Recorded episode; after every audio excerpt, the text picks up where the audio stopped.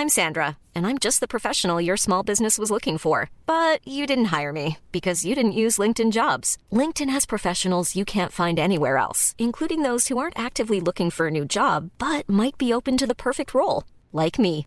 In a given month, over 70% of LinkedIn users don't visit other leading job sites. So if you're not looking on LinkedIn, you'll miss out on great candidates like Sandra. Start hiring professionals like a professional. Post your free job on linkedin.com/people today. You're now rocking with the best. Welcome Please welcome, welcome all of you. to StarCast. Menschen wollen günstig und verlässlich, natürlich, sicher und im besten Fall äh, nachhaltig von A nach B fahren. Was du brauchst und was die Herausforderung bei einem Zug ist, ist nicht die Wahrnehmung des Wettbewerbs mit diesem Staatsspieler. Ein Zug ist dann geil, wenn du ihn gefühlt bekommst, mit Aussagen vielen Kunden. Wenn du es nicht bekommst, dann ist es irgendwann einfach sehr schnell ein sehr teures Hobby.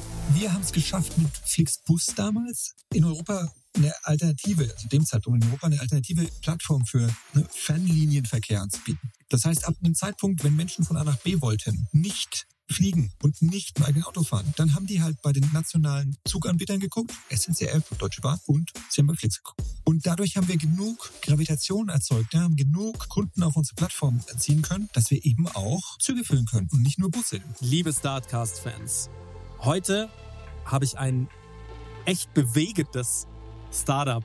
Oder es ist gar kein Startup mehr. Es ist mittlerweile ein Scale-Up. Da können wir gleich auf jeden Fall noch grö größer drüber reden. Vielleicht ist es auch schon mittelständisches Unternehmen. Es ist auf jeden Fall eine fette Firma. Es macht richtig Spaß, euch fahren zu sehen. Ähm, und bewegend ist in diesem, in diesem Kontext sogar sehr wörtlich gemeint. Heute zu Gast der liebe Daniel von Flix. Ich sage bewusst den richtigen Namen nicht mehr oder den Namen, unter dem ich euch kennengelernt habe, sage ich bewusst nicht mehr, weil ihr habt ja eine ganze Transformation hingelegt, aber da können wir gleich noch genauer drüber sprechen. Lieber Daniel, geil, dass du so kurz vor Weihnachten noch diesen Plausch mit mir gesucht hast und geil, dass wir es geschafft haben, uns zu treffen. Freut mich sehr. Ja, Max, sehr gerne. Vielen Dank, ähm, dass ich da sein mal, äh, darf. Und äh, es ist so ein bisschen Weihnachtspodcast, so was Schönes. Ich, umso knapper, umso besser, weil hinten raus versuche ich deinen Kalender doch etwas freier werden zu lassen. Ähm, von daher, Mhm. perfect timing. Perfect Timing. Kannst du mal so ein bisschen erzählen? Ich meine, für all die Leute, die euch wahrscheinlich unter dem Namen Flix noch nicht so genau kennen, ich glaube, Flixbus ist größer gesagt ähm, oder für die meisten auf jeden Fall noch bekannter. Die Transformation und eure ganze Gründungsgeschichte und wie sich das gewandelt hat, können wir ja jetzt aufräumen. Hätte ich richtig, richtig Bock drauf, mal das alles zu erfahren, was denn so hinter den Kulissen stattgefunden hat. Vor allem auch mal, um so ein bisschen Ausblick auf diesen Podcast zu geben, was was ist denn deine Rolle so im Unternehmen? Also was ist, wie wichtig ist denn auch ein CTO im, in, in, im Unternehmen? Wie ist so diese, euer Geschäftsmodell aufgestellt? Also wo entwickelt ihr euch auch hin? Wo kommt ihr her und wo geht's hin? Vielleicht auch so ein, vielleicht so ein bisschen Downside, Corona, Pandemie, pandemische ähm, Ausmaße, die es bei euch auch genommen hat, wie ihr da durchgekommen seid. Ich meine, ihr, tada, ihr seid immer noch da, richtig geil. Und ihr müsst ja wirklich sehr drunter gelitten haben, glaube ich, auch ähm, gerade mit diesen ganzen ähm, Auflagen und Leute reisen nicht mehr und so weiter und so fort. Aber lass uns doch jetzt mal reinstarten und erzähl mal ganz kurz, was macht denn Flix eigentlich?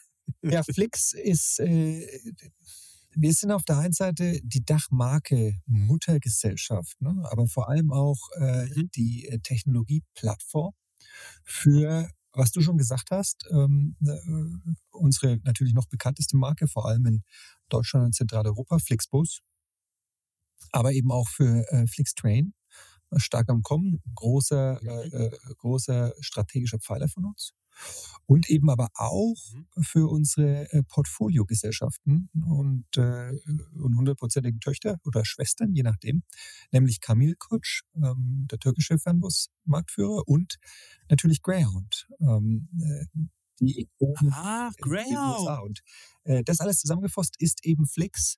Und deswegen ist es mittlerweile deutlich mehr als nur Flixbus, auch wenn das natürlich die Wiege ist, äh, worauf wir entstanden sind. Und ähm, äh, da haben wir über die Zeit einfach ähm, dem Rechnung getragen, ne? wie sich die Welt verändert hat, wie wir uns verändert haben, wie wir gewachsen sind und was auch unser Anspruch ist. Und unser Anspruch ist eben, dass wir grüne und nachhaltige Mobilität ähm, jeder Mann, jeder Frau auf der ganzen Welt zur Verfügung stellen und das, das möglichst günstig, affordable, ähm, aber eben auch äh, äh, nachhaltig und sustainable und, äh, und äh, da ist es jetzt ähm, nicht zwangsläufig äh, in the long run relevant, ob das ein Fernbus oder ein Fernzug ist Und äh, dann hat es eben auch gut ähm, sozusagen außerhalb der ursprünglichen Kernmärkte, ne, Deutschland, Kerneuropa geklappt, sondern eben auch äh, zum Beispiel in der Türkei und in den USA. Und die beiden, äh, die beiden Unternehmen, äh, die da äh, Teil äh, der Flix-Gruppe sind, die sind eben über 100 Jahre alt und sind ja wirkliche Ikonen. Und deswegen ähm, haben wir uns entschieden, da auch weiterhin äh, unter den Markennamen unterwegs zu sein. Und deswegen gibt es gerade eben Flixbus und Flixtrain und Camel Coach und Greyhound und vielleicht in Zukunft eben auch noch mehr, aber in jedem Fall mehr, mehr grüne Züge und Busse. Wie geil ist das denn? Also erstens mal Flixbus und Flixtrain finde ich ja mal super spannend. Von Flixtrain ist natürlich, also es ist eine geile Kampfansage natürlich gegen den, gegen unser, unser, unser Monopol, die Deutsche Bahn. Auch geil die Farben gewählt natürlich. Die einen irgendwie rot, die anderen äh, weißt, grün. Weißt du, wie ganz klasse. Grün, grün, äh, äh, grün gehen, rot stehen, ne? So ist es doch. Ey, ist das, ein, ist das euer Credo in der Firma? Ich finde den Spruch ja fantastisch. Ähm, grün gehen? Nee, grün, grün, Ja. grün steht natürlich für die Hoffnung, also insofern die Zukunft, die Vorfahrt. Grün steht aber auch für das, Ja. was uns im Herzen antreibt, nämlich das Thema Nachhaltigkeit. Und das ist witzigerweise was, was uns auch verbindet mit unserem Lieblingswettbewerber in, äh, in Deutschland. Äh, Partner. Eher Wettbewerber als Partner in dem Kontext.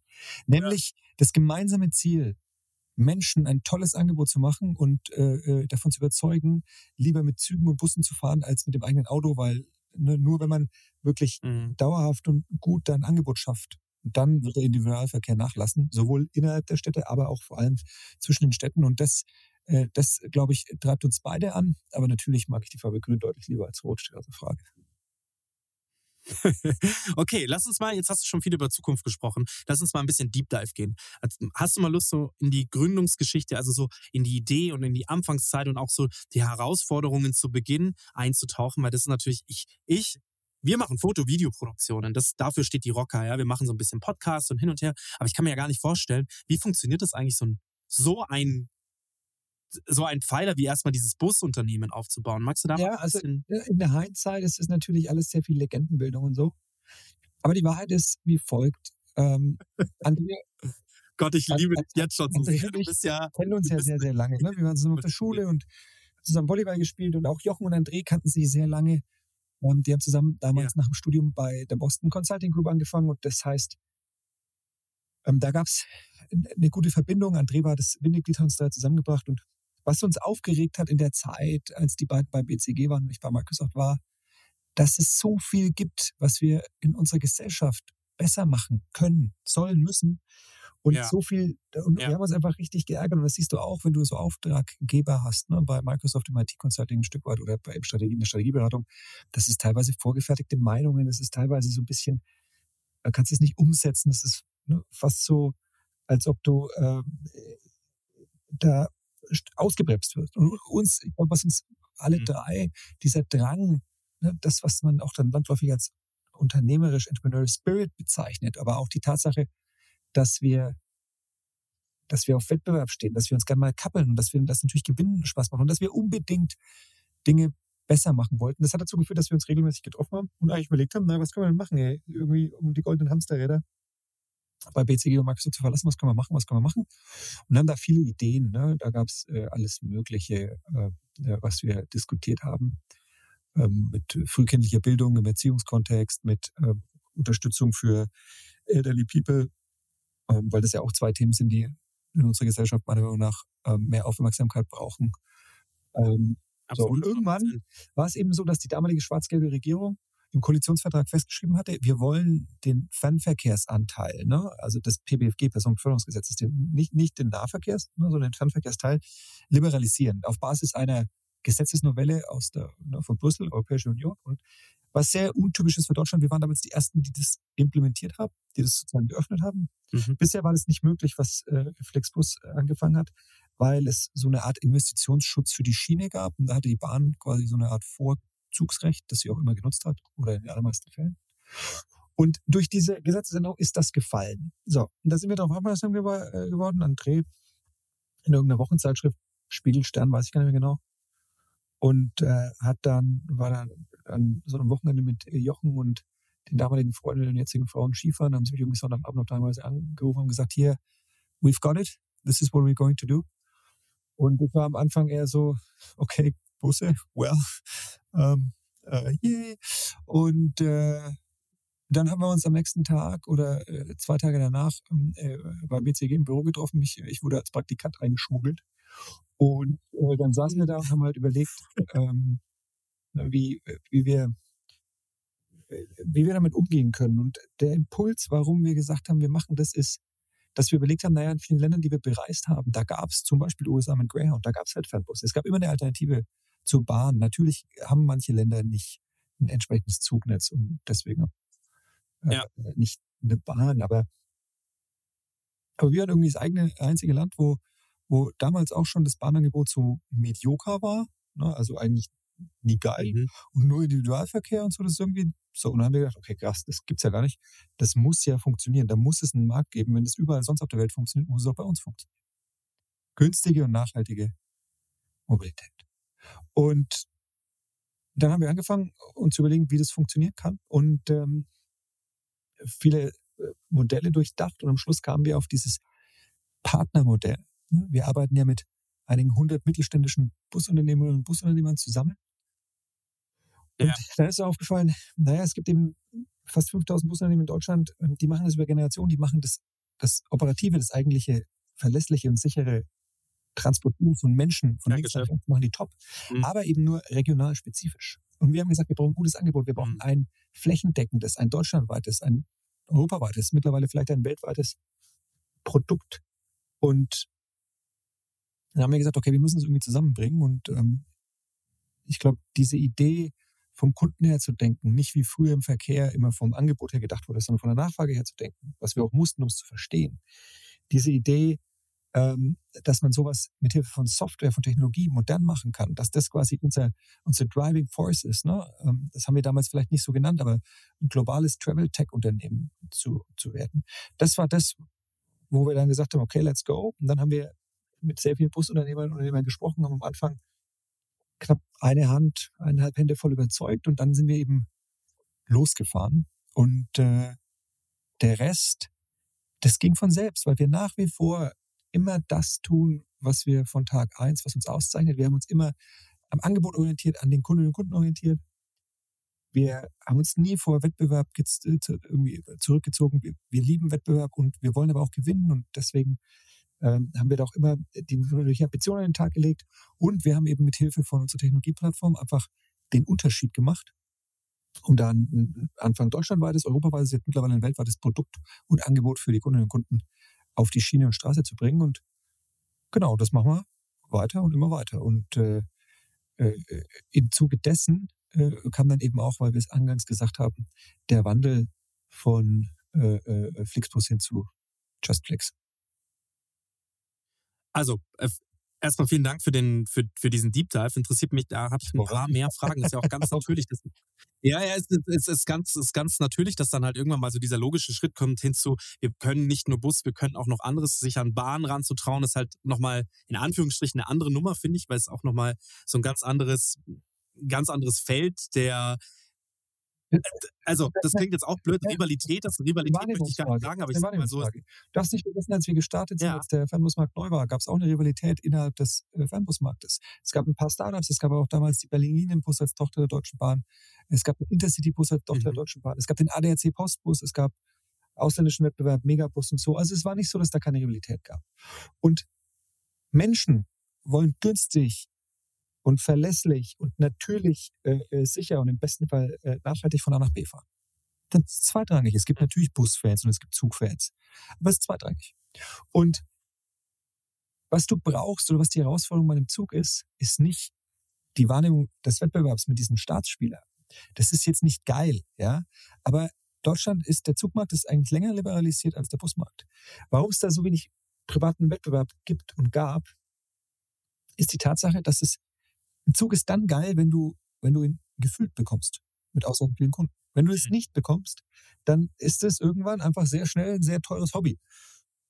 Und deswegen waren bisher private Unternehmen nicht so richtig erfolgreich. Wir haben es geschafft mit Flixbus damals in Europa eine Alternative, also zu dem Zeitpunkt in Europa eine alternative Plattform für ne, Fernlinienverkehr anzubieten. Das heißt, ab einem Zeitpunkt, wenn Menschen von A nach B wollten, nicht fliegen und nicht mit dem eigenen Auto fahren, dann haben die halt bei den nationalen Zuganbietern geguckt, SNCF und Deutsche Bahn, und Mhm. sie haben bei Flix geguckt.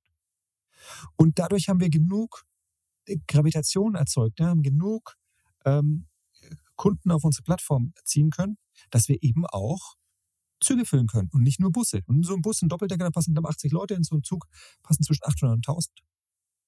Und, ähm, und dann war das der, der natürlich nächste Evolutionsschritt. Und dann war es eben so, dass ein paar private Anbieter zu dem Zeitpunkt ins Straucheln gekommen sind und mit denen haben wir dann angefangen zu partnern und irgendwann haben wir die Ah, sozusagen okay. Ähnlich wie, ähnlich ja, genau. haben die, irgendwann haben wir die sozusagen dann incorporated und äh, salopp gesagt grün angemalt. Und dann haben wir festgestellt, ja, wir können auch Züge füllen und auf gewissen langen Relationen, wo auch Geschwindigkeit ähm, eine Rolle spielt oder auf gewissen Relationen zwischen zwei sehr großen Städten, Destinationen, ne, vielen Menschen. Da ist halt einfach dann Zug auch ein Stück weit das bessere Angebot als der Bus. Das ist sehr komplementär. Ich glaube, wir sind die Einzigen, die es auch sehr gut zusammengefügt bekommen haben. Aber da haben wir gesagt, ja geil, eigentlich ist es nichts anderes. Das stimmt jetzt technisch nicht perfekt, aber nichts anderes als ein großer Bus. Mhm. Und ähm, ist äh, äh, damit dann irgendwann die zweite wirklich relevante strategische Säule geworden, neben der ne, wie, immer wieder andauernden Internationalisierung. Wir haben jetzt ja zuletzt mit Chile gestartet, super erfolgreich. Ähm, das war einer der besten Hochläufe, also Starts, die wir je hatten. Ähm, und wir werden auch weiter internationalisieren, aber wir glauben auch insbesondere in Europa an die Renaissance der Schiene. Weißt du, Mhm. Politik macht ja nicht immer nur alles gut, aber wenn man sich erinnert, dass die Franzosen ähm, ihren innerfranzösischen Flugverkehr reguliert, in Teilen verboten haben, überall da, wo gute Fernverkehrsstrecken ne, einen schnell anbieten. Das ist super. Kein Mensch muss meiner Meinung nach von Berlin nach München ähm, fliegen. Ja? Fliegen. Sondern da kann man Zug fahren. Ja, ja. Und deswegen glauben wir ähm, auch mithilfe der EU, des Green Deals und der Tatsache, dass wir uns eben um äh, äh, die Klimakrise kümmern müssen und der Verkehrssektor einen relevanten Anteil hat. Deswegen glauben wir daran, dass wir eine Renaissance der Züge insbesondere in Europa sehen werden. Und äh, unser Anspruch ist, dass wir der paneuropäische Spieler werden und dass wir da äh, äh, mitgestalten. sehe ich auch kommen. Also ich sehe das genauso wie du. Ich habe jetzt auch verstanden, wo, wo, wo der Ansatz da ist. Für mich war das einfach nur so, gegen einen Player anzutreten, ist halt, also deswegen sagte ich, Zug ist immer noch mal ein bisschen ein anderes Game als, als Bus, weil Busse, da war mir das klar, da gibt's mehr Anbieter. Und weil mehr Anbieter da sind, konnte man die Anbieter eben auch vereinen. Weil ihr, habt ja einen Vorteil gebildet. Ihr habt den technischen Background, was andere ja nicht hatten und habt verbunden. Und verbunden, was zusammengehört. Und das fand ich schon, das war für mich total logisch. Für die Bahn ist es halt schwierig, weil da gibt's halt einen Player und da tritt so eins gegen eins an und nicht eins äh, so zusammen gegen mehrere. Deswegen war für mich Bus auf jeden Fall logisch. Eine Frage, die ich da auch gleich habe, visionär gesehen, seht ihr dann auch irgendwie sowas wie Flix Car, also Haben Carsharing? wir, Oder wir haben ja, es gab mal Flixcar als, ähm, als Piloten, das haben wir mal probiert, auch Mhm. äh, äh, sozusagen, um das äh, ähm, nicht nur Richtung größere, äh, sozusagen, also Züge, größere Gefäßgrößen, mehr oder weniger, sondern auch Richtung ne, kleinere auszuprobieren, insbesondere natürlich auch da wieder im Wettbewerb in Frankreich. Ähm, Mhm. aber es ist doch ein bisschen ein anderes Geschäft, das ähm, äh, Zu 100%. nicht genau uns entspricht, unserer DNR und da sind wir dann schon so mittlerweile, und das haben wir auch dank, ähm, witzigerweise, ist äh, komisch, dass ich es sage, Corona gelernt. Fokus ist, ähm, Fokus ist super mega wichtig und deswegen ähm, äh, ist es da beim Pilot geblieben. Geil, dass du das sagst, dass du das mit, mit so einer gewissen Größe, weißt du, das gibt ja ganz viele Startups, die sich, die sich am Anfang fokussieren müssen, um halt quasi mal ein Kernprodukt auf die Straße zu bringen. Geil, dass du das nach so vielen Jahren, Flix, auch immer noch sagst, dass Fokus immer noch wichtig ist. Weil ich hätte jetzt genau, genau das, was du gesagt hättest, das entspricht ja eigentlich nicht, auch wenn es eine coole Idee ist mit dem FlixCar oder auch ähm, innerstädtischer Transportmöglichkeiten. So, aber entspricht nicht eurer DNA von Nachhaltigkeit und viele Personen von Ja, nachhaltig zu ist es schon ein Stück weit, ne, weil, weil du natürlich, m, äh, äh, und zwar nicht so sehr im Carsharing, aber dann viel mehr im Carpooling, ne, muss man auch unterscheiden. Also ich habe Ja. äh, äh, mehr von Carpooling gesprochen, als jetzt von Carsharing im Kontext von was weiß ich, ne, Six Share oder Share Now, wie sie alle heißen. Mhm. Aber in dem Carpooling-Kontext Mhm. ist es ja so, dass du schon einen größeren Load-Factor hast. Und ähm, im Carsharing ist es dann vor allem immer noch so, dass äh, das ist auch der Unterschied zwischen Sharing und Pooling, also nicht nur die, die, die zugrunde liegenden Konzepte, sondern Pooling ist schon auch immer zwischen Ja. den Städten. Und Sharing, das ist ja dann wirklich, ne, da geht es dann auch Richtung irgendwie andere Mobilitätskonzepte wie Uber. Das ist innerstädtischer Verkehr im größten Teil. Und Public Ja. Transportation ist nicht unser Ding. Also ich stehe auf äh, äh, äh, öffentlichen Nahverkehr, mega wichtig, ultra geil. Ja. Ähm, aber das funktioniert komplett anders. Das ist nicht, we don't, also es ist nicht so, dass wir es überhaupt nicht verstehen, äh, sondern ne, Verkehr ist Verkehr so ein bisschen, aber es ist nicht, we're not, not as good at it. Und, und wie gesagt, dann machst du lieber das, wo du wirklich gut bist, weil nur dann macht Spaß und nur dann kannst du erfolgreich sein. Schön, dass du das sagst. Also das ist auch gut, dass du das so humble runterbrichst und sagst, hey, man hat es probiert, man hat drüber nachgedacht, man hat es dann aber auch bei dem Pilot sein lassen. Es gibt ja ganz viele Unternehmen oder Unternehmungen, die dann es nicht gut sein lassen, weil die Reflexion im- im Unternehmen fehlt. Es ist schön, dass ihr das sagt. Ähm, Frage von zuvor. Kannst du dich noch dran erinnern, als der erste grüne Bus vom Band gerollt ist, in Anführungsstrichen, als der erste grüne Bus vor dir stand? Kannst du dich da noch dran erinnern, als wie das war? Ähm, ja, äh, weil äh, die erste Strecke war äh, zwischen München und Nürnberg.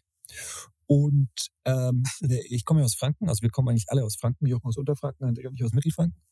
Und deswegen äh, war das besonders schön, dass die Frankenmetropole da Teil der ersten Strecke war. Und da kann ich mich schon noch ganz gut dran erinnern.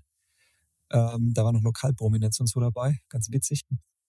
Bist du die Jungfernfahrt sozusagen? Ehrlicherweise nein. Äh, wir haben da so ein bisschen, äh, wir waren da im Bus und haben auch Fotos gemacht, aber der ist dann zumindest ohne mich gefahren. Ich erinnere mich jetzt nicht mehr, ob André oder Jochen mitgefahren sind, aber ich bin äh, nicht äh, mitgefahren.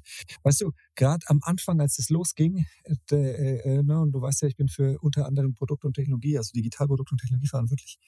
Du, da hatte ich gerade mehr zu tun, als Bus zu fahren. Und Scheiß. Ich wollte es gerade sagen.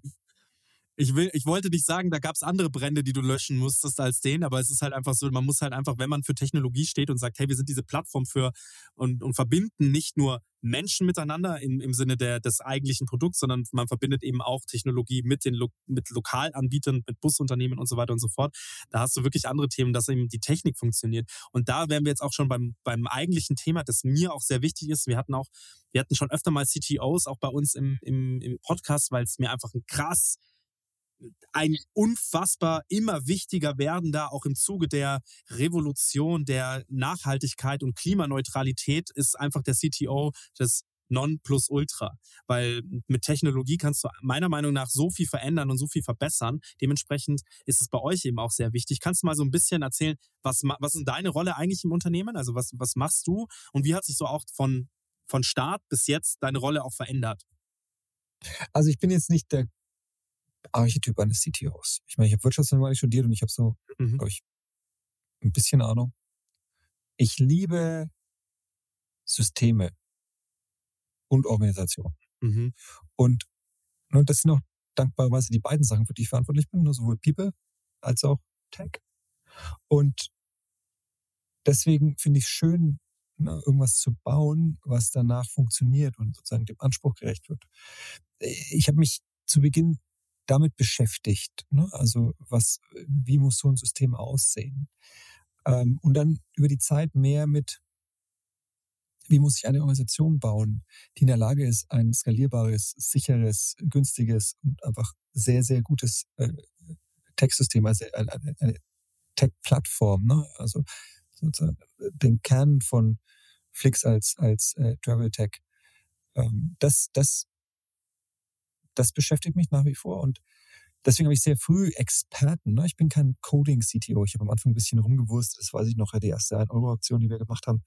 Ich meine, Frau damals abgeholt und wir wollten, glaube ich, nach Südtirol fahren, aber dann ist irgendwie der Webserver zusammengebrochen und alles, oh Gott, ne? also das zeigt sehr deutlich, was für ein brillanter Techie ich bin. Aber ich glaube, man muss, äh, man muss, man muss nicht der beste Entwickler sein. Es gibt tolle CTOs, die kommen daher, die können das. Ich glaube, später in einer größeren Organisation ist es vor allem wichtig, als CTO Grenzgänger zu sein und die Organisation zu verstehen, die Anforderungen der Kunden, der Stakeholder zu verstehen und die Technologie zu verstehen und vor allem mit den Techies, die ja durchaus äh, ein spezielles Völkchen sind. Warum? Weil die Kreative sind. Meine Business-Kollegen, das ist in den seltenen Fällen schöpferisch. Die haben andere Stärken, die machen das brillant, ne? sonst hätten wir nicht so ein erfolgreiches, ne, profitables Wachstum hingelegt. Aber, aber dieses schöpferische ne, Problem zu verstehen und irgendwas dann zu schöpfen, fast wie Kunst, das ist halt sehr speziell und deswegen sind auch äh, Techies ein bisschen wie Künstler. Und da als CTO zu übersetzen, die Grenze zu definieren und dann auch insbesondere eine Organisation zu bauen, die in der Lage ist, brillante Tech ähm, für Kundinnen auf die Beine zu stellen. Das ist das, was mich treibt. Das hat mich von Anfang an getrieben. Da habe ich mehr noch rumgewurstet, wie gesagt, bei dem Beispiel nicht immer erfolgreich. Ähm, und habe dann immer versucht, auch insbesondere ne, äh, Leute um mich zu scharen, die halt noch besser sind, ne? besser im Entwickeln, besser im Datenbankdesign, besser in, in vielen äh, Belangen. Und, ähm, und deswegen glaube ich, dass ein CTO eben dafür Sorge tragen muss, dass die Entwickler, nicht nur die ganzen Techies, da gehört der Produkt dazu, UI, UX, Testing, Data, dass die verstehen, für was sie da sind. Es gibt natürlich Buden, die sind reine Tech-Buden. Ne? Also die machen Software, dann ist es Software für Software, alles cool. In den meisten Fällen ist es aber so, dass wir dafür da sind, Innovation zu treiben, Technologie zu treiben, so wie du es gesagt hast. Das heißt, für uns ist der Zweck ja, Menschen ne, von A nach B zu transportieren. Und das müssen die Techies verstehen und müssen das incorporaten und müssen dann proaktiv sich selbst überlegen, okay, wie kann ich das noch besser machen und so. Ne? Aber sie dürfen nicht aus den Augen verlassen, äh, verlieren, dass es halt, es geht um Moving People. Und äh, sozusagen dieses Spannungsfeld äh, zu managen, diese Waage zu halten, das ist, glaube ich, das, was einen guten CTO ausmacht. Und ne, da geht es natürlich in den meisten Fällen nicht um Moving People, sondern um viele andere Dinge. Es gibt ja viele tolle Unternehmen. Mhm. Und ähm, das, ist, das ist nämlich wichtig, ne? weil früher als äh, äh Engineering und Technology so als verlängerte Werkbank und dann hat irgendwann eine Idee und hat dann dem Entwickler rübergeschmissen, programmier mal irgendwas und so, ne? Und dann kommt was ganz anderes raus, als was gewinnt worden ist. Und, ne, dieser, das ist ja alles Mist. Und das zu steuern, ist, glaube ich, eine der ureigensten Aufgaben. Und dazu musst du technologisches Know-how haben. Du musst in die Zukunft gucken können, so ein bisschen wie eine Architektur sinnvoll skalierbar gebaut wird. Du musst vor allem Menschen verstehen. Vordergründig insbesondere die Techies, aber eben auch den Rest der Welt. Und ähm, es gibt so ein, so ein Conway's Law heißt es. Ähm, das ist Gesetz, ja, weiß ich jetzt nicht, wie, äh, wie physikalisch gesetzmäßig das ist.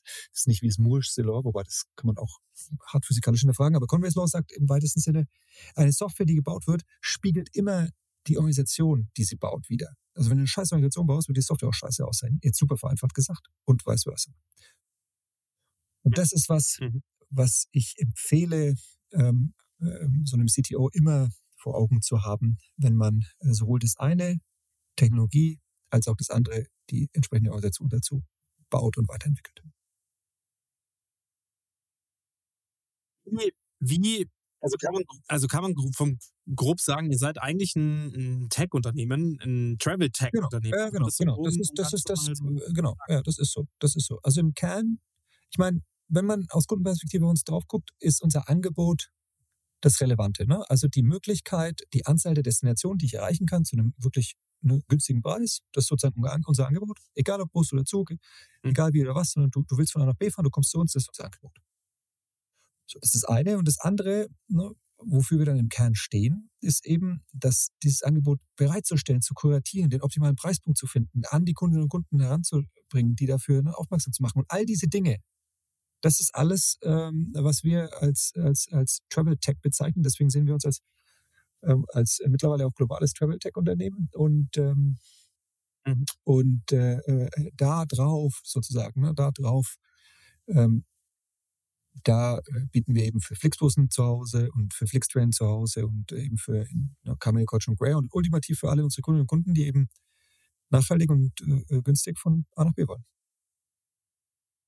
Und das ist auch so. Ich meine, wenn ich heute noch mit Leuten spreche, die, auch, ähm, wenn man jetzt ein Bild von, von, von Flix oder von eben von Flixbus auch im Kopf hat, weiß ich auch noch ganz genau, dass die Leute halt gesagt haben, auch so, hey, da kannst du wirklich preiswert reisen. Ich sag mit Absicht, mit Absicht nicht günstig. Wenn man das jetzt auch noch so weiter runterbricht, dass man sagt preiswert, jetzt nicht klimaneutral, aber halt einfach umweltfreundlicher reist, weil man ja nicht alleine in einem Auto sitzt und nach Berlin fährt, sondern eben zu mit 79 anderen in einem, in einem Bus fährt, dann braucht man ja nur den Kopf einschalten, dass das auf jeden Fall deutlich besser ist als alles andere. Und ähm, also erstmal herzlichen Glückwunsch, dass es euch gibt. Ich freue mich riesig, wenn ich eure, ähm, Vielen Dank. Bus in der Gegend rumfahren möchtest du mal eine witzige Anekdote ähm, äh, haben. Und zwar, ich kann mich noch so gut erinnern, dass ich irgendwann mal meinen Telefonvertrag von A nach B gewechselt habe. Und dann hatte ich zwei, drei Tage kein Netz. Ja. Aber unser Business, so das wie wir das fahren, ist schon sehr aufs Internet angewiesen. Ja, und ich weiß noch, ich saß im Auto, ich saß im Auto und habe ähm, ähm, immer mal wieder so ähm, Nachrichten auch über über über das über mein Screen äh, beantworten. Also es kam eine Nachricht rein, die habe ich mir dann angehört und habe sie beantwortet, aber es kamen keine Nachrichten rein. Dann bin ich hinter, dann habe ich gesehen, ach krass, davon ist ja ein Flixbus. bin bin an den hinge also nah hingefahren und habe hab das WLAN genutzt vom Flixbus. Und ich weiß noch, deswegen ist für mich einfach Flixbus ein Lifesaver und ich bin ein Riesenfan und ich bin auch habe euren Dienst, habe eure Dienste schon sehr oft in Anspruch genommen. Deswegen kann ich auch nur Gutes berichten. Find ähm, auch früher, ich weiß es noch, von Holland nach nach München gefahren Wow, ganz okay. oft. Also gerade von Köln. Ähm, Köln, München, die, diese Strecke bin ich auch ganz oft gefahren. Ähm, das weiß ich noch, weil ich habe in Holland studiert und damals Ja. bin ich im Holland ist ja sehr eine Zuglandschaft und dann bin ich immer, weiß ich noch, bis Köln gefahren und dann mit dem Bus ähm, nach Hause. Das ähm, kann ich mich immer noch an gute Geschichten erinnern. Das daran. freut mich. Deswegen Das freut mich. vielen Dank. Äh, vielen Dank ähm, für euren Service. Ich bin froh, dass es euch gibt. Jetzt möchte ich trotzdem noch so ein bisschen bei dem Tech-Thema bleiben und zwar vielleicht noch so die eine oder andere Frage. Wie viele Leute habt ihr denn in eurem Tech-Team? Also wir es sind ja, wenn du das, auch so, dass ihr sagt, wenn du das so anguckst, ne, wenn du das Headquarter anguckst, ne, also nicht nicht jetzt äh, Ja. our folks on the ground, ne, die irgendwie tagtäglich an den ZOBs oder in den Shops äh, äh, unsere Kundinnen und Kunden glücklich machen oder auch äh, Fahrerinnen in der Türkei oder in den USA, sondern wenn du sozusagen ähm, äh, der Headquarter People anguckst, das sind so knapp 1500 und so ein knappes Drittel davon sind Techies. Und mit allem, was ich gesagt habe, Testing, Product, UI, UX, Data, ähm, Engineers sowieso. Ähm, von daher ist es die größte Einzelorganisation, ein knappes Drittel. Und äh, sind, das ist, äh, sind verteilt auf München, Berlin, ähm, äh, Ukraine, äh, viele Leute, eigentlich ist unser Büro in Kharkiv, steht auch noch, aber mittlerweile sind alle etwas verteilt, aus gegebenen Gründen. Haben ein paar Leute in der Türkei sitzen, in, in, mittlerweile in Dallas, natürlich in den USA, also ähm, ein relativ verteiltes äh, Tech-Team. Und äh, genau. Krass. Also es ist echt eine, eine ganz schöne Nummer. Kannst du sagen, dass äh, das Tech-Team das größte ist, das ihr habt? das größte Einzelteam, ne? Also das musst du ja immer, äh, musst du ja immer gucken. Äh, ähm, ich würde sagen, wenn du jetzt sagen, die, die Headquarter-Functions anguckst, hast du ein Drittel, die wirklich das Business machen, die dann auch nicht in München, Berlin sitzen, sondern die sitzen vor Ort in, in unseren Landesgesellschaften, in den Büros, in Mailand, in Paris, in, ähm, in, in Santiago, ja, also wo das Geschäft ist. Und dann hast du ungefähr eben ein Drittel, und deswegen ist die größte Einzelorganisation, FlixTech. Und dann hast du ein Drittel, das sind halt sozusagen die, die anderen relevanten äh, äh, Headquarter-Funktionen von People über Finance, über Marketing, über Pricing, über äh, Network Planning, genau. So. Und ähm, äh, ja, wenn du es dann so betrachtest, ist es die größte Einzelorganisation. Ja. Macht ja übrigens auch Sinn, ne? wenn wir sagen, man wir ja wir sind Travel so- Tech-Unternehmen, äh, wäre sehr komisch, äh, wenn das ja. dann irgendwie nur äh, äh, 2% von den Mannequin wären. Und witzigerweise ist das ja auch der Unterschied, ne? weil du gesagt hast, unser Lieblingswettbewerber in Grün, äh, in, in Rot-Weiß, ne? Ähm, und warum wir beispielsweise auch da ein besseres und bisweilen im Schnitt auch ein günstiges Angebot anbieten können, ist, weil wir die Dinge besser machen mit Hilfe von Technologie. Und äh, weil wir uns immer wieder neu erfinden und innovieren mit Hilfe von Technologie. Und das ist ja das, was du eigentlich gesagt hast, das sehe ich genauso wie du. Mhm. Und wenn du dann sagst, okay, wenn du sozusagen das Headquarter hast und du hast da ein Drittel Techies und ich kenne die Zahlen nicht äh, von der DB, aber ich befürchte, das ist nicht ein Drittel Techies. Ich wusste gar nicht, wo die alle her haben sollten. ich kann mir auch, ich, wenn man sich mal so die Entwicklung der App auch so anschaut, kann ich dir auch nur eine Sache sagen, die hat sich auch Ey. nicht, die hat sich zwar verändert, die App, ja, äh, bei denen, aber ähm, erst im letzten Jahr äh, ist sie, glaube ich, besser geworden. Ja, da muss da, da, muss, da muss muss da man auch muss mal ich einen sagen. Zaun, nee, wie sagt man, einen Zaunpfahl brechen? Nee, was bricht man eine Lanze? Eine Lanze, ja, Lanze brechen. Ähm, Du weißt schon, als wir public gegangen sind und live gegangen sind mit unserer App, dass zu dem Zeitpunkt, ähm, zehn Jahre her, drei- 2013, glaube ich, ja, so, ja, Februar war der erste Bus.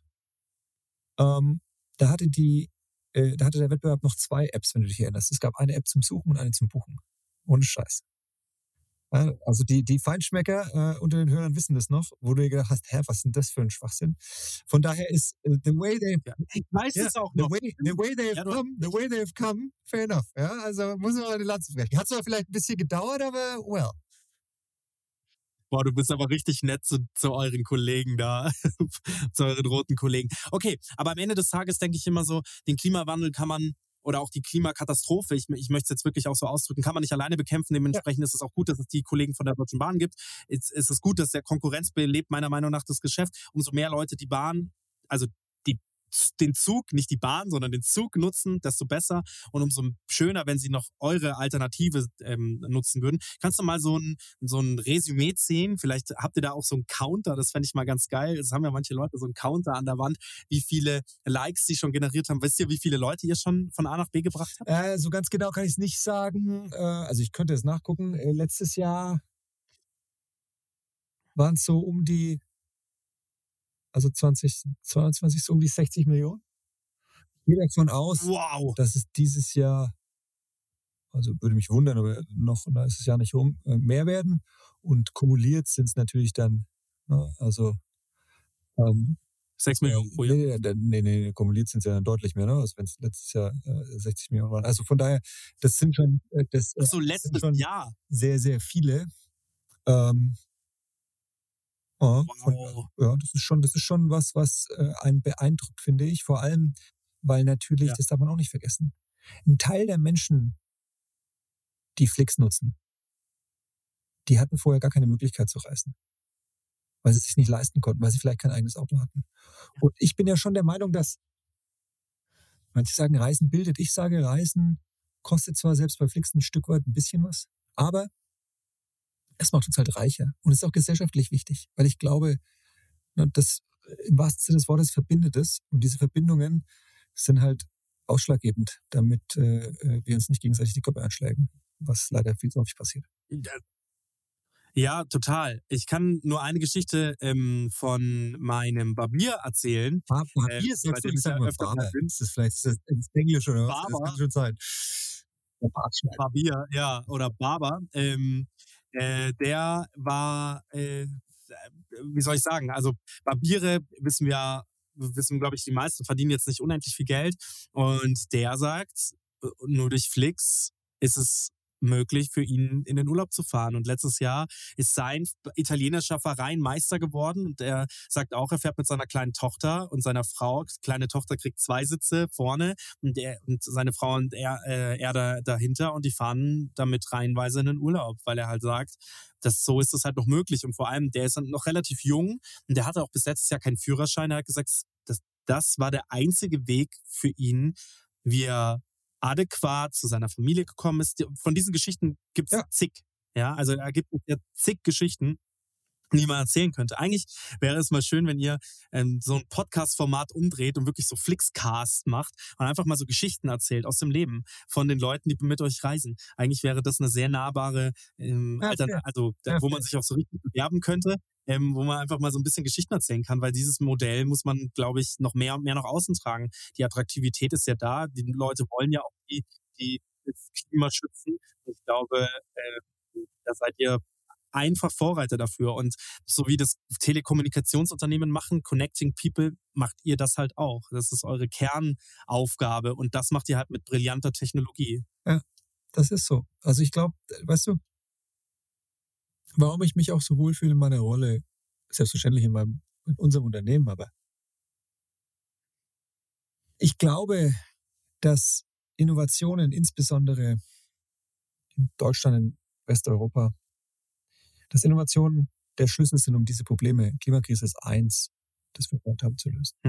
Und ich glaube, dass Innovationen, also, die, die, werden begünstigt durch viele Dinge. Ne? Man braucht eine extrem gute Bildung. Ich bin ein großer Fan von Bildung. Wir müssen viel mehr tun als Gesellschaft. Aber ich glaube auch Unternehmertum und Technologie, ne? das zusammen, das, das, das, das führt schlichtweg zu Innovationen, zu Dingen, die unser gemeinsames Leben einfach besser machen können. Und schlussendlich hoffe ich auch, dass unter anderem dadurch ähm, äh, die Klimakrise gelöst werden kann. Das muss nicht immer Software sein. Ne? Technologie kann ja auch durchaus Hardware sein, aber das ist so, ähm, das ist so, äh, so ein Stück weit ein Blick, wie ich da drauf gucke. Voll.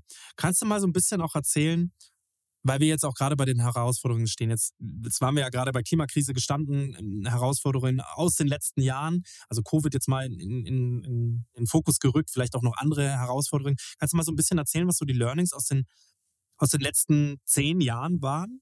Ähm, mit den Ups und Downs, die es Also, so gab? äh, Learning eins, zwei, drei oder wie auch immer, ja, hatten wir ja schon. Ne? Ich glaube, es ist wichtig, dass man sich fokussiert. Dass man Mhm. wirklich guckt, woran ist man gut, und was macht Spaß dann auch und dadurch kann man erfolgreich sein. Mhm. Das ist, das ist wichtig. Also nicht, man kann super viel ausprobieren. Man sollte immer, ich sage meinen Leuten in meiner Organisation immer ein Experiment. Nicht zu viele, sonst verzettelt man sich, aber auch nicht gar keins, weil sonst wird man irgendwie starr, sondern ein Experiment muss man immer laufen haben. Aber am Schluss sollte man immer vor Augen haben, okay, where are we good at? Ähm, das zweite ist, das geht dann auch in Richtung Führung und das Organisationsthema, das wir auch schon erwähnt haben. Es ist elementar wichtig, Leute zusammenzubringen, um einen selbst zu schaden, die in den Dingen, die sie tun, viel besser sind als man selbst. Und dann muss man ihnen natürlich auch die Freiheit geben und muss delegieren. Das ist ja sozusagen die, die, die Konsequenz. Und, ähm, und dann ist es. Habe ich auch irgendwann mal in dem Podcast auch gehört, habe ich auch mal in dem Podcast tatsächlich auch gehört, das war sehr witzig. Da hat auch eben einer gesagt, es geht in der Rolle des, des der, in einer Rolle der Führungskraft. Ja, geht es nicht immer darum, der Beste zu sein, sondern die besten Korrekt. Leute Ja, mit sich korrekt, im Team zu haben und die anständig zu führen. Und wenn das funktioniert, dann hast du ein gutes Team.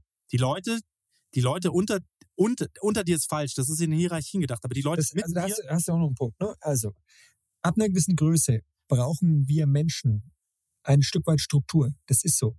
Sicherheit. Gefühlte psychologische Sicherheit, aber manchmal auch wirklich sozusagen haptische Sicherheit. Das ist, glaube ich, ne, Unsicherheit mag der Mensch nicht so sehr. Eigentlich sind wir so ein bisschen, wir, wir fühlen uns gern wohl. Und diese Struktur kann in Hierarchie enden. Aber Menschen they jump to conclusions too early. Also die nehmen häufig, ah, ich brauche Struktur, dann nehme ich Hierarchie. Das ist nicht richtig. Es kann Hierarchie sein, aber es muss nicht Hierarchie sein. Es wird so oft verwendet, meiner Meinung nach. Das ist das eine. Das zweite ist, hire fast und according to, was wir gesagt haben, ne, echt die, die richtig guten Leute und hab da keine Angst davor. But fire faster. Weil insbesondere, wenn du merkst, und es kann passieren, dass ähm, das kulturell nicht passt, musst du dich trennen. Eine gute Kultur und die zu schützen und weiterzuentwickeln, ist ultimativ wichtig.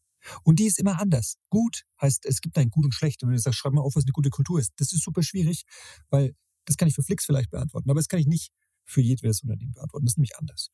Und dann die Anpassungsfähigkeit und Reaktionsschnelle, Anpassungsfähigkeit und Entscheidungsgeschwindigkeit, das ist elementar. Und weil du Covid erwähnt hast, das ist auch der Punkt, ähm, der Flix da ausgezeichnet hat, dass wir super schnell entschieden haben und super schnell uns angepasst haben, um ne, unsere Partner zu beschützen, um unsere Mitarbeitenden äh, weitestgehend ähm, äh, sozusagen äh, zu beschützen, ne? also genau zu halten. Danke. Das ist ähm, das, äh, das ist sozusagen das, das, äh, und das ist umso größer man wird, umso leichter gesagt als getan, ne? weil du ja einfach viel und musst dich auch schon mal abstimmen, weil ne, das ist ja schon auch wichtig. Ähm, und es geht am Schluss um den oder die Kundin. Weißt du, der einzige Grund, warum Unternehmen dauerhaft bestehen dürfen, ist, weil sie dir und mir und allen anderen kontinuierlich gute, nachgefragte Produkte und Dienstleistungen zur Verfügung stellen. Wenn ein Unternehmen das außer Augen lässt und dann irgendwie so eine, so eine Selbstzweckhabitus entwickelt, wird es irgendwann scheitern. Und das heißt, dieser ultimative Blick auf den Markt, auf Kundinnen und Kunden, das ist auch noch was, was äh, Flix auszeichnet. Das heißt nicht, dass wir keine Probleme hätten. Ne? Es ist schon so, dass es, äh, es gibt bestimmt auch neben viel mehr äh, guten Stories auch den einen oder anderen, der mal ein Gepäckstück verloren hat, wo wir es nicht zeitlich wieder sauber beibringen konnten und so. Wir arbeiten da hart daran. Das ist nicht, das darf man nicht, äh, aber, aber trotz und genau deswegen ist es eben wichtig, da alles ernst zu nehmen und immer den und die Kunden und Kundinnen alle im, im, im, im Fokus zu halten. Und was für mich auch gilt, ist, don't take yourself too serious. Mhm. Ähm, weißt du, warum ich einen der wirklich spannendsten, respektabelsten und tollsten Jobs in unserem Flix-Ökosystem die Fahrerinnen und Fahrer sehe, ist, weil die echte, die haben echte Verantwortung. Dieselbe Verantwortung, wenn du deine Familie rumfährst. Ne? Da liegen unsere Kundinnen, bisweilen ich selbst auch, ihre Sicherheit in deren Hände. Das ist brillant. Meine Techies, die nehmen natürlich extrem ernst, dass sie erfolgreich sein wollen, dass wir erfolgreich sein wollen, dass unser Angebot besser werden soll, dass ultimativ die Kunden zufrieden sein wollen und da, ne, also uns lieben. Aber am Schluss, ne, äh, don't take yourself too serious. Warum? Weil dann verkrampfst du wiederum. Und äh, das ist eben das Beeindruckende bei Fahrerinnen und Fahrern, weil die, die wirklich, ne, das ist natürlich messerscharf, die, die müssen das sehr ernst nehmen und das tun sie auch und da bin ich unfassbar stolz drauf. Aber für viele andere, ne, diese ganzen Papierkrieger wie du und ich, man, man, man ist, glaube ich, gut beraten, wenn man sich da nicht dauernd überhöht. Das ist aber genau das, was ich auch gesagt habe. Diese Selbstreflexion fehlt halt auch vielen Leuten. Also ich meine, wenn du dich mit ganz vielen Gründerinnen und meistens, und das möchte ich gar nicht jetzt zu sehr auf ein Geschlecht äh, ähm, beziehen, aber meistens sind es die Gründer, die sich für viel zu wichtig halten. Und ich denke mir dann immer so, weißt du, schaust du mal raus und dann gibt es die Leute, die um 4 Uhr, 3 Uhr, sonst wann aufstehen und den Müllwagen von A nach B fahren, die ähm, dafür sorgen, dass du nicht im Müll erstickst. Und das sind wirklich auch Leute, wo ich sage, hands-on, die einen echten Job haben und die werden so schlecht behandelt. Heute Morgen erst wieder mit dem Auto von A nach B gefahren und die Müllabfuhr, das ist halt eine enge Straße, blockiert dann halt die Straße, ja. Das ist ähnlich wie mit Bussen, blockiert dann halt die Straße. Aber was die Leute dann im Auto sehen, wenn sie dann Hubkonzerte starten, ist halt nicht der Positivfaktor, was da eigentlich passiert, sondern halt nur ihr ja, eigenes Wohl. Und weißt du, was ich echt ich fand es damals eine sehr, sehr schöne Geste, habe mich emotional bewegt. Aber rückblickend ist es auch ein bisschen scheinheitlich gesellschaftlich gesehen. Weißt du, während Covid als uns die Pflegerinnen und Pfleger und ne, gerade das medizinische Personal und auch viele andere, äh, Müllabfuhr und Co., den Arsch gerettet haben, da gab es Applaus. Mhm. Und jetzt, ja, so wahnsinnig viel hat sich zumindest aus meiner Perspektive nicht geändert, obwohl, obwohl, obwohl diese, diese Dienstleistungen gesellschaftlich so elementar wichtig sind und, ähm, und weil, weil du sagst, man, ähm, manche sind da vielleicht nicht so selbstreflektiert. Ich kann es verstehen. Jeder freut sich über Erfolg und das sind ein Stück weit ist alles okay. Was ich jungen Gründerinnen und Gründern immer sage, Erfolg hat einen großen Nachteil. Erfolg beschreibt immer und ausnahmslos die Vergangenheit und determiniert zu null Prozent die Zukunft. Das heißt, du freust dich und vielleicht überhöhst du dich auch selbst, weil du in der Vergangenheit erfolgreich warst. Aber wenn du dann ein bisschen trunken wirst, dann kannst du dich morgen auch ganz schön auf die Fresse hauen. Weil wie gesagt, because you were successful yesterday doesn't mean you're going to be tomorrow. Mhm. Das ist ein schöner Satz. Ich versuche mal aus jedem Podcast was mitzunehmen. Bei dir habe ich jetzt schon mindestens zehn, zwölf Sachen mitgenommen, aber das finde ich einen ganz, ganz, ganz, also auch so einen tollen Gedanken, so sich zu überlegen. Der Erfolg ist im maximal im Hier und Jetzt also maximal mit einem, mit einer Vertrags, mit einem Vertragsabschluss oder mit einer bezahlten Rechnung ist der Erfolg im Hier und Jetzt. Das bedeutet noch lange nicht, dass es morgen auch so weiter, ähm, so weitergeht. Dementsprechend muss man so humble sein und so am Boden geblieben sein, dass man halt einfach versucht, für, für das Größere und für das allgemeinere Wohl zu handeln, zu agieren. Das kann im Kleinen mit der Familie sein, dass man eben nicht egozentrisch agiert.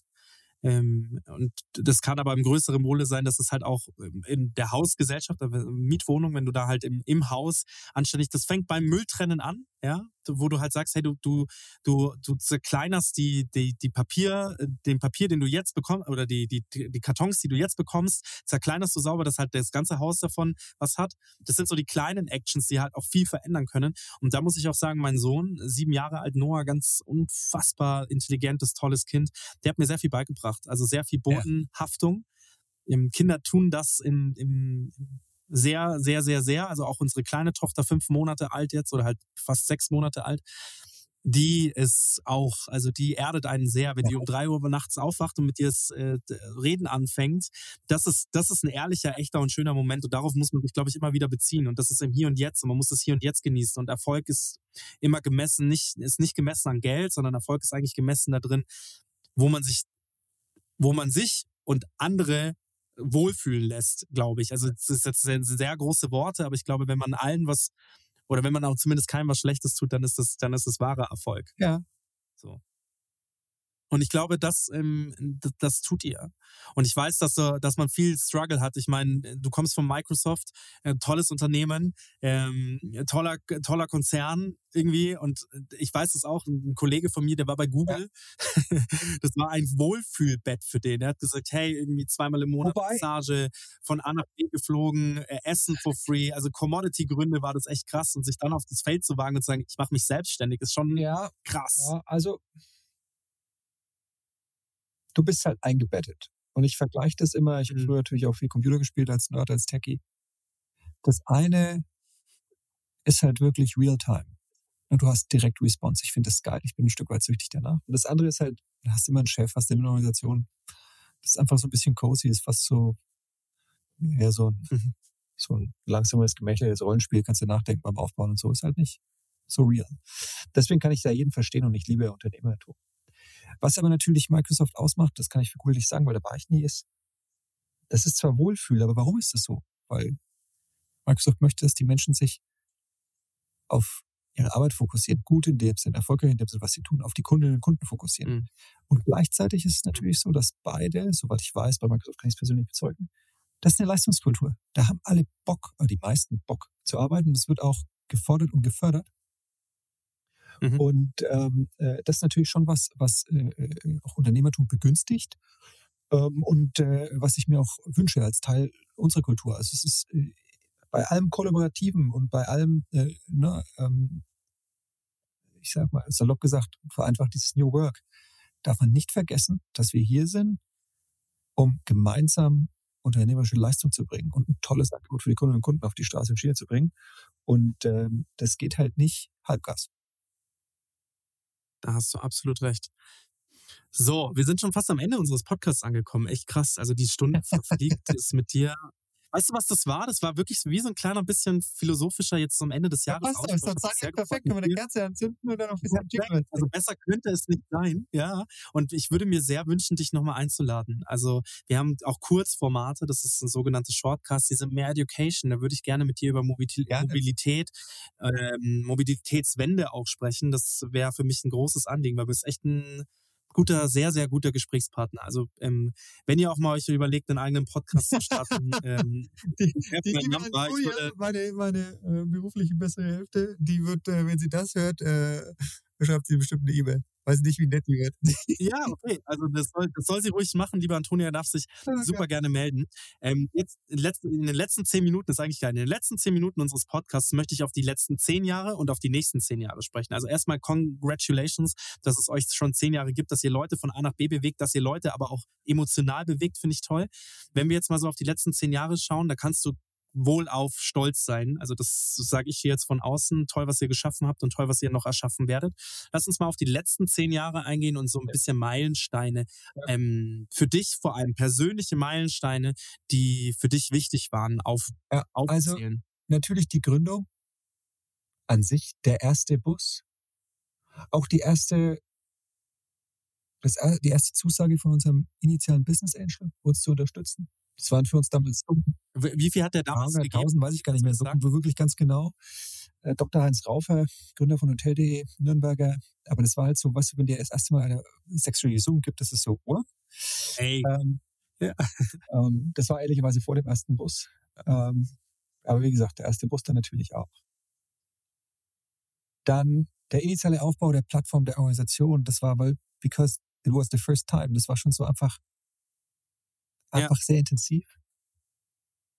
Der Zusammenschluss zwischen Fernbus und Flixbus, weil wir damit klar gemacht haben, wir haben den Anspruch, also die wirklich globale Travel Tech Company zu werden und ähm, und äh, angestartet dann mit meinem Fernbus Flixbus, Flixbus sozusagen bis hin zu jetzt äh, wir we make the world green. Das war, glaube ich, äh, das war sehr wichtig der Zusammenschluss. Dann natürlich ähm, der Start in Italien und kurz danach in, in, in Frankreich, weil wir mit Italien sozusagen das erste Land außerhalb des Heimatmarkts angefangen haben zu ähm, äh, einzugründen. Dann ist es natürlich so, dass der erste Bus in den USA ein Meilenstein war. Das, das hätte ich jetzt auch gesagt, dass das natürlich eine geile Nummer ist über dem Teich, wo man ja nicht jeden Tag ist. So, sowas mitzunehmen ist schon Dann stark. äh, natürlich ähm, der erste Zug in Grün, na, dass wir wirklich, dass, dass wir diese Hypothese beweisen konnten, na, dass das auch Welche Strecke ist der gefahren? Weißt du das noch? München, Nürnberg. Nee, nee. ähm, das war Lokomotive. Ich kann es dir nicht, es war nicht Hamburg-Köln, das war irgendwie nach Berlin, würde ich sagen, Stuttgart-Berlin, glaube ich. Ich glaube Stuttgart-Berlin. Aber nagel mich nicht fest. Äh, Kann jetzt, wenn jetzt kann sein, dass ein Kollege, dass ein Kollege sagt, ah, der Kraus oder wieder, keine Ahnung. Ähm, aber ich glaube, ich glaube, äh, Stuttgart-Berlin. Dann natürlich, ne, also wir haben ein paar echt tolle Unternehmen äh, äh, in die Familie eingliedern können, Polski-Bus, ähm, aber auch Camel Coach, aber was natürlich, ich meine, da würde ich jetzt lügen, ne, als, als, äh, äh, als Greyhound Teil der Family geworden ist, das war schon Bam, muss man sagen. Mhm. Ähm, ja, genau, das sind so, so ein bisschen die großen, die großen Meilensteine.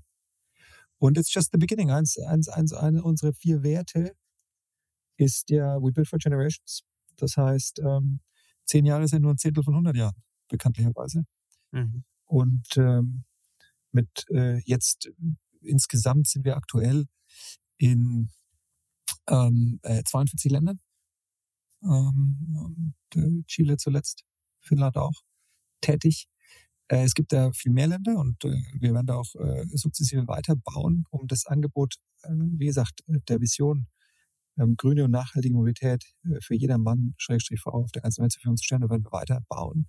Und wie ich es gesagt habe, die Renaissance der Züge in Europa, also da glaube ich sehr dran in den nächsten, nicht nur zehn Jahre werden da nicht reichen, äh, mehrere Jahrzehnten werden wir, also glaube ich, wahnsinnig an den Zug. Und ja, und das klingt jetzt so ein bisschen simpler, ja, Busse in Länder und, und Züge, aber äh, das gut zu machen, äh, immer sich anzupassen, auf die Kundinnen und Kunden zu hören, das ist jetzt nicht ganz trivial und äh, deswegen reicht mir das auch erstmal und dann äh, we see where, where we're getting. Ja, also ich muss auch sagen, so diese Greyhound-Geschichte, dass du das vorher erzählt hast, ist, weil ich versuche mir immer, wenn ich diese? Podcasts mache.